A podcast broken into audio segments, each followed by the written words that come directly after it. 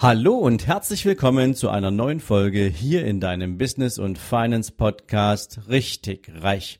Heute wieder mit einem Impuls für dich rund um das Thema Investment.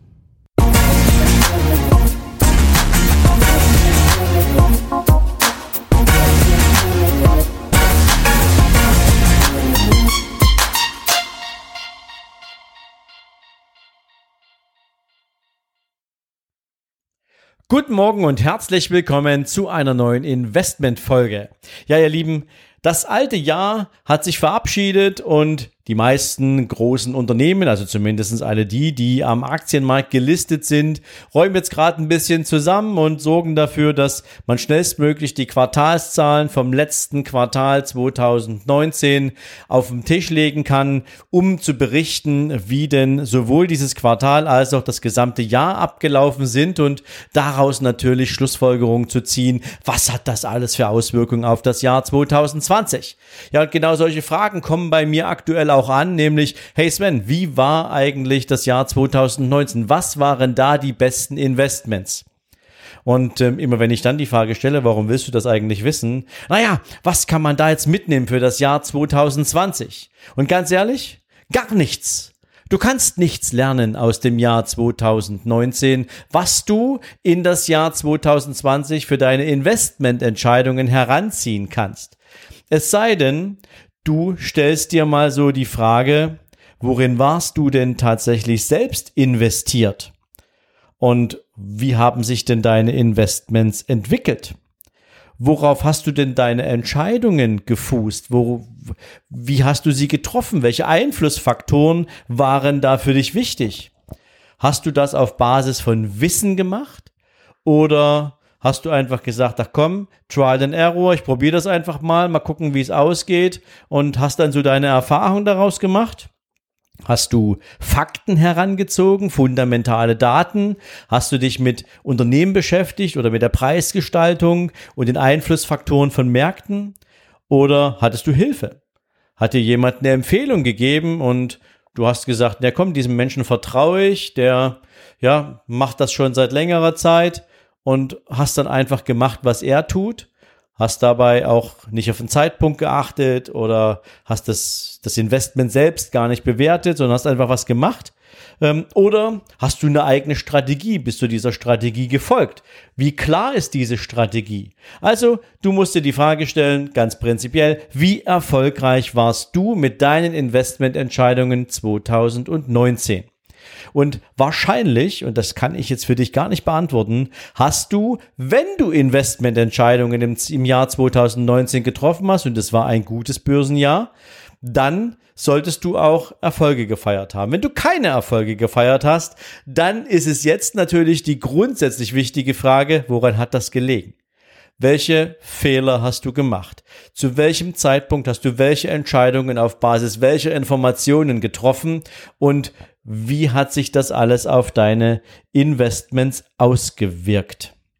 Wenn du noch gar keine Investments im Jahr 2019 getroffen hast, dann hilft dir die gesamte Marktentwicklung, all die ganzen Top-Informationen über die High-Flyer des Jahres gar nichts, weil du daraus nichts lernen konntest, weil du daraus nichts ableiten kannst und demzufolge der Blick in den Rückspiegel dir überhaupt nicht hilft.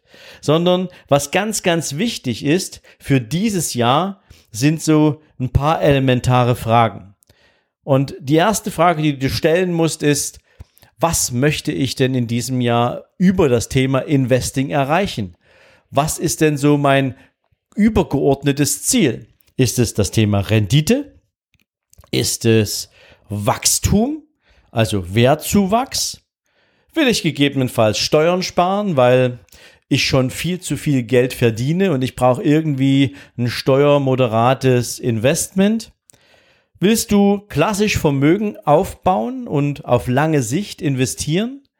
Oder möchtest du einen Return on Investment erzeugen? Also möchtest du tatsächlich schon eine Ausschüttung gewinnen, weil du dir irgendwie eine Rente zahlen willst, weil du dir irgendwas zahlen möchtest, was deinen Lebensunterhalt aufpeppt je nachdem, wie alt du bist, wie viel Vermögen du hast oder was auch immer. Also, was ist das zentrale Ziel, mit dem du im Jahr 2020 Investmententscheidungen treffen möchtest? Nummer eins. Nummer zwei, was weißt du über Risiken und wie persönlich stehst du zum Thema Risiko? Wir Deutschen sind ja beispielsweise so eine Gesellschaft, ja, wir sind ja total abgehangen beispielsweise im Weltmaßstab, im Weltvergleich, wenn es um das Thema Investing geht. Ja, also Aktienkultur haben wir praktisch keine. Ja, also wir haben ganz, ganz wenig wirklich dauerhafte Aktionäre. Und ähm, wenn man das bereinigt um all die ganzen Menschen, die Unternehmensaktien deswegen kriegen, weil sie in dieser Firma arbeiten und sie ein Teil der Gehaltsstruktur sind, dann haben wir noch viel weniger Menschen, die ganz bewusst Entscheidungen zum Thema Aktien und Investment, ja, tätigen. Deswegen wie wichtig ist das Thema Risiko? Elementar. Wir Deutschen sind die absolute Vollkasko-Gesellschaft. Kein Mensch in der Welt hat so viel Versicherungen wie der durchschnittliche Deutsche, weil wir hinter jedem Busch einen Räuber sehen. Das ist das Hauptproblem.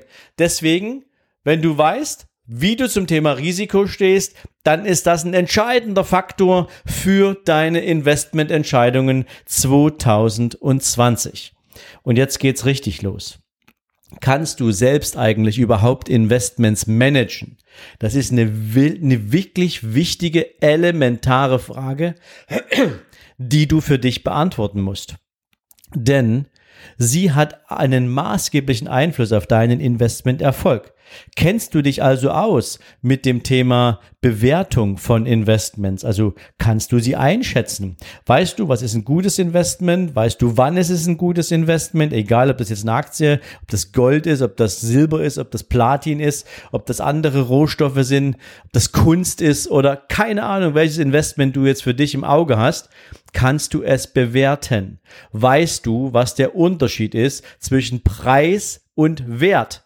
Also wenn du heute an der Börse einen Preis siehst, entspricht der Preis, den du siehst, dem Wert des Unternehmens grundsätzlich oder ist die Aktie im Beispiel, in diesem Beispiel teuer oder günstig? Hast du eine Ahnung, wie das funktioniert? Wenn nicht, dann wird's schwierig. Weißt du was zum Thema Timing? Also hast du das Gefühl für den richtigen Zeitpunkt. Und da geht es ehrlich gesagt gar nicht so sehr um Gefühl, sondern es geht echt um Kalkulation, es geht um Rechnung. Es geht darum, dass du weißt, zu welchem Zeitpunkt macht es Sinn, diese Aktie zu kaufen. Die Aktie kann durchaus einen tollen Preis haben, weil sie günstig einzukaufen ist. Wenn der Gesamtmarkt dir immer noch ein Stück entgegenkommt, dann bist du selbst bei einem Kauf gegen den fallenden Markt oder in den fallenden Markt hinein vielleicht trotzdem noch zu teuer eingestiegen, weil die Aktie noch Potenzial nach unten von 10 oder 15 Prozent hat. Also was auch immer für dich eine maßgebliche Entscheidungshilfe ist, ist das Thema Timing. Weißt du was dazu? Hast du Ahnung davon? Natürlich auch das Thema Risikomanagement. Wie begrenzt du denn das Risiko eines Portfolios? Egal, ob du das ein ETF Portfolio zusammenbaust, ob du dir Einzelaktien kaufst, ob du das mit Optionen unterstützt, was auch immer du tun willst, hast du Ahnung von Risikomanagement. Wie kannst du, ohne dass du gleich dein ganzes Depot kaputt machst, dafür sorgen, dass in einer Phase, wo die Märkte fallen, die Märkte zwar gern fallen können, aber dein Depot nicht so stark davon betroffen ist? Oder wie kannst du sozusagen Hebelprodukte nutzen, Hebelwirkung mitnehmen, weil die Märkte in eine günstige Position einschwenken und du sagen kannst, okay, mit dem Produkt kann ich so tun, als wäre ich zum so und so vielfachen in diesem Wert investiert, muss aber gar nicht so viel Geld dafür in die Hand nehmen. Also hast du eine Ahnung, wie man Risikomanagement betreibt? Kannst du das selbst? Ganz wichtige Frage, hast du deine Emotionen im Griff? Weißt du denn, wie sich das anfühlt, wenn der Markt dir mal 25 Prozent am Stück entgegenkommt und irgendwie die Gewinne deiner letzten Wochen da plötzlich dahinschwinden? Oder du hast vielleicht, ohne dass du wirklich eine Ahnung hattest, wie du investieren sollst, in den Markt hineingekauft und hast jetzt mal direkt gleich eine Abwärtsbewegung vor der Brust und ähm, hast noch nicht mal Gewinne, die du verarbeiten kannst, sondern du rauschst mal direkt nach unten. Wie reagierst du in einer solchen Situation? Wie ist dein Mindset eingestellt? Hast du ein Investoren-Mindset oder hast du ein Sparer-Mindset? Also bist du dir darüber im Klaren, dass du das beherrschen kannst? Weil ein Investor und ich habe das auch schon an anderer Stelle ein paar Mal erwähnt, der ist frei von Emotionen oder er gibt das Investment ab weil ansonsten werden ganz blöde Entscheidungen zu den falschesten Zeitpunkten getroffen. Ja, und dann gibt's noch ein viertes Thema. Das ist allerdings dann schon mehr etwas, wenn du in der Lage bist, deine eigenen Investitionen zu managen. Was weißt du über Diversifikation? Wie baust du die auf? Wie passt die zu deiner Risikoanschauung? Also, wenn du eher ein durchschnittlicher Risikotyp bist, dann kannst du nicht 100% in ein Investment reingehen, sondern dann verteilst du natürlich die Risiken nach verschiedenen Anlageklassen. Oder im Bankerdeutsch, im Investorendeutsch heißt das Assetklassen. Also dann guckst du halt, wenn du meinetwegen, ähm, ja, sagst du ein bisschen, bisschen balance-orientiert, dann hast du eben meinetwegen nur circa 50% Aktien im Depot und dann suchst du dir ein paar komplementäre Assetgattungen, die im Falle einer, einer stärkeren Bewegung des Marktes nach unten beispielsweise dein Portfolio stabil halten. Also wie diversifizierst du? Willst du überhaupt diversifizieren? Und ähm, wie managst du diese diversen Investmentarten, die du vielleicht auch gar nicht alle in einem Depot unterkriegst? Ja, also das typische, die typische, ja, ich sag's mal, Strategie sind Aktien und Immobilien. Ja, also wenn du eine eigene Immobilienstruktur hast, du hast meinetwegen eine Beteiligungs GmbH mit Immobilienbeständen oder hast vielleicht zwei Wohnungen mal irgendwie gekauft, ähm, daraus fließen jetzt Erträge, die kriegst du ja nirgendwo in dem Portfolio abgebildet. Das musst du halt irgendwie im Kopf haben, dass das eine Art von Investment ist und ein Aktienportfolio oder ein ähm, ein, ein, ein, ein strukturiertes Portfolio, das ist halt wiederum was anderes. Muss man alles gegeneinander auf, aufrechnen, miteinander in Verbindung setzen, weil das macht wiederum das Thema Risikomanagement aus. Also du siehst, eine ganze Menge Sachen sind wichtig, wenn es um deinen Plan geht, 2020 zu investieren. Fazit? Investment ist nicht einfach nur gleich auswählen und kaufen. Das hilft dir gar nicht. Denn es gibt viel zu viele Faktoren, die dabei eine entscheidende Rolle für deinen Erfolg spielen. Und der entscheidendste Faktor für diesen ganzen Erfolg bist du selbst. Denn der Fehler sitzt immer vorm Rechner und niemals im Markt. Denn wenn du nicht genug vorbereitet bist, wenn du nicht weißt, wie du es richtig anstellst, wenn du all diese ganzen Fehler machen kannst, weil du bestimmtes Know-how noch nicht aufgebaut hast, dann wirst du im schlimmsten aller Fälle richtig Schiffbruch erleiden und du wirst natürlich den Fehler immer irgendwie im Außen sehen, weil entweder hat dir jemand nicht genügend Wissen vermittelt oder der Markt, der war ja sowas von unkalkulierbar oder das Produkt, was du gekauft hast, war eben absoluter Mist, insbesondere wenn es irgendein fremdgemanagtes Produkt war, was irgendeine Bank aufgelegt hat, irgendein ETF, irgendein Fonds, irgendein Zertifikat, was auch immer. Ähm, wir suchen dann in so einem Moment häufig den Fehler im Außen. Ja, oder es ist halt der Asset Manager, der mit dir gemeinsam eine Entscheidung getroffen hat, der in deinem Sinne dann versucht hat, auch umzusetzen. Oder der Fondsmanager oder wer auch immer. Und deswegen kann ich dir sagen, es ist unglaublich wichtig, wenn du Investmententscheidungen in diesem Jahr treffen möchtest, dass du dich vorher schlau machst, dass du dich bildest. Denn anders wird es nix. So, ich gebe dir jetzt mal ein Beispiel, weil wenn ich über Investments rede, dann klingt das für dich mit Sicherheit immer ganz klar danach, ey, der hat so eine Ahnung, der hat so viel Plan davon und ähm, wie soll ich mir so ein Wissen aneignen? Hey, ich habe mal genauso angefangen wie jeder andere auch. In meiner Banklehre in meiner Bankausbildung habe ich natürlich auch alles über Wertpapiere in der Theorie vermittelt bekommen. Und als meine Ausbildung damals zu Ende war, hatte ich, ähm, das war so die Zeit, in der der neue Markt damals so richtig, richtig heiß gelaufen ist. Und natürlich habe ich versucht, irgendwie bei einem Börsengang irgendeines Unternehmens dabei zu sein. Und es hat mir damals allerdings überhaupt nicht geholfen, dass ich als Banker natürlich wusste, wie der Markt funktioniert. Denn die Verteilungsmechanismen für diese IPOs, für diese Börsengänge, die hatten was mit Zuteilung zu tun, hat's da entweder Glück oder hat's keins. Ich hatte bei einer einzigen Aktie Glück, ähm, habe dann auch ein paar Aktien bekommen und die rauschten dann auch direkt ab durch die Decke und ich habe damals 25.000 D-Mark rausgeholt aus 1500 Mark Investment und ich habe mich echt für einen König gehalten. Ich dachte, wow, was für ein Glück. Unglaublich. Und weil du ja denkst, das ist äh, jetzt irgendwie Gott gegeben, dass das so funktioniert, habe ich nachher, weil dann irgendwann der neue Markt sich natürlich auch ein bisschen verändert hat, immer weniger Möglichkeiten zur Verfügung standen, auch wirklich nochmal dabei zu sein, habe ich halt in ganz normale Blue Chips investiert. Also Aktien, die schon lange am Markt waren, Aktien, die großes, die ein großes äh, Kapital besitzen und habe mir damals Infineon gekauft. Und weißt du was, ich hatte keine Ahnung, ob Infineon zu diesem Zeitpunkt ein guter Kauf war oder nicht. Sie waren billig. Ja, also ich hatte mir den Chart angeschaut und habe so gedacht, wow, ähm, Infineon ist echt in den letzten Jahren richtig unter die Räder gekommen. Die können nur noch steigen und habe Infineon gekauft. Und weißt du, was passiert ist? Die ging noch weiter runter und ich habe alles, ehrlich gesagt, alles, was ich damals an Investmentkapital hatte, was ich aus diesem Börsengang damals auch an Investmentkapital reinvestiert habe, voll gegen die Wand gefahren. Tja, das war meine Erfahrung ähm, mit dem Thema Aktie. Und das tat mir richtig weh. Das Spannende ist, dass ich nachher gedacht habe, naja, weißt du was? Du brauchst für bestimmte Investmentprodukte gar nicht so viel Kapital und habe mir dann Optionen gekauft und habe dann mit Optionen gearbeitet. Und weißt du was? Das ging genauso gegen den Baum, weil ich von Optionen und deren Theorie und deren Marktentwicklung und deren Pricing und Einflussfaktoren und diesen ganzen griechischen Buchstaben, die da in irgendeiner Form ja auf die Wertentwicklung, auf die Stabilität, auf den Zeitfaktor Einfluss hatten, überhaupt nicht kannte.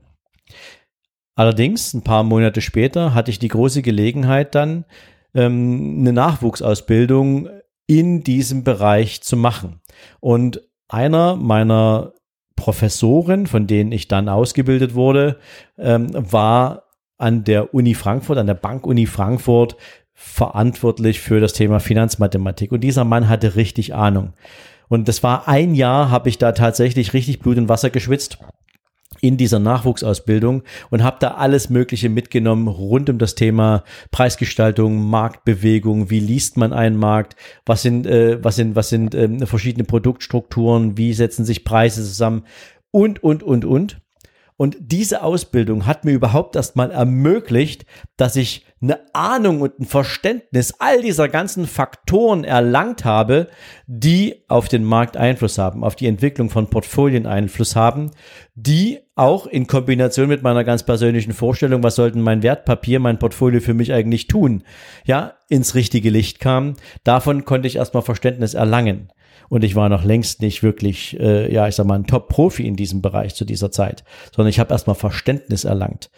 Ich habe gelernt, wie man Risiken bewertet. Ich habe gelernt, wie man ein Portfolio analysiert, wie man unter bestimmten Marktbedingungen auch ein Portfolio umbaut und gegen Risiken absichert. All das habe ich gelernt und ähm, habe danach im Prinzip begonnen, Szenarien zu modellieren. Also wie verändert sich ein Portfolio unter bestimmten Marktbedingungen, Einflüssen etc. Auch das war wichtig, auch das war in der Theorie sowie auch in der Praxis ein elementar wichtiges Goodie, was ich mir aufgebaut und angeeignet habe, weil es mir eben die Gelegenheit gegeben hat, auszuprobieren in dieser Modellierung, wie denn Entscheidungen sich auswirken bei bestimmten Marktbedingungen und Einflüssen. Wichtig.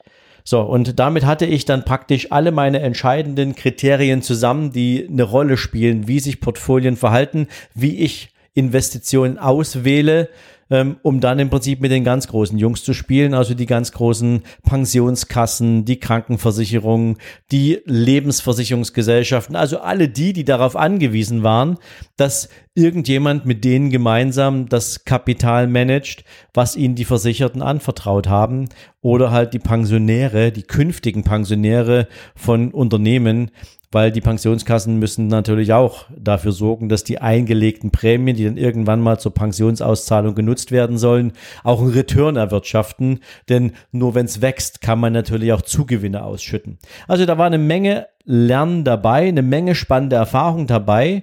Aber was ich ganz besonders mitgenommen habe, dass das eine extrem komplexe Materie ist. Also wenn wir nochmal an den Anfang dieser Folge zurückgehen, nämlich was waren die besten Investments 2019?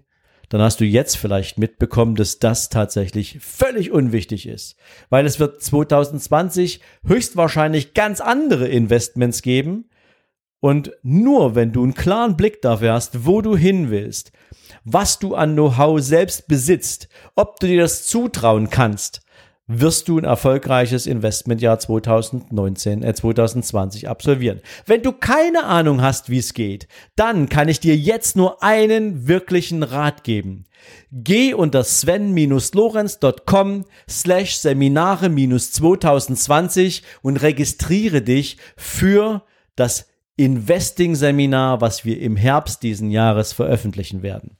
Natürlich ist das noch ein bisschen hin, aber besser. Du lernst und weißt, wie man richtig investiert, welche Fehler man vermeiden muss, um künftig richtige, sinnvolle Entscheidungen zu treffen, als wenn du jetzt anfängst, kleine verschiedene Fehler zu machen und dann für die Zukunft so verbrannt bist, dass du gar keine Investmententscheidung mehr treffen willst. Und dann, wie der Durchschnitt der Bevölkerung auch, sich in irgendeiner Form hinter einem Sparbuch versteckt und hofft, dass man irgendwann die EZB die Zinsen wieder anhebt.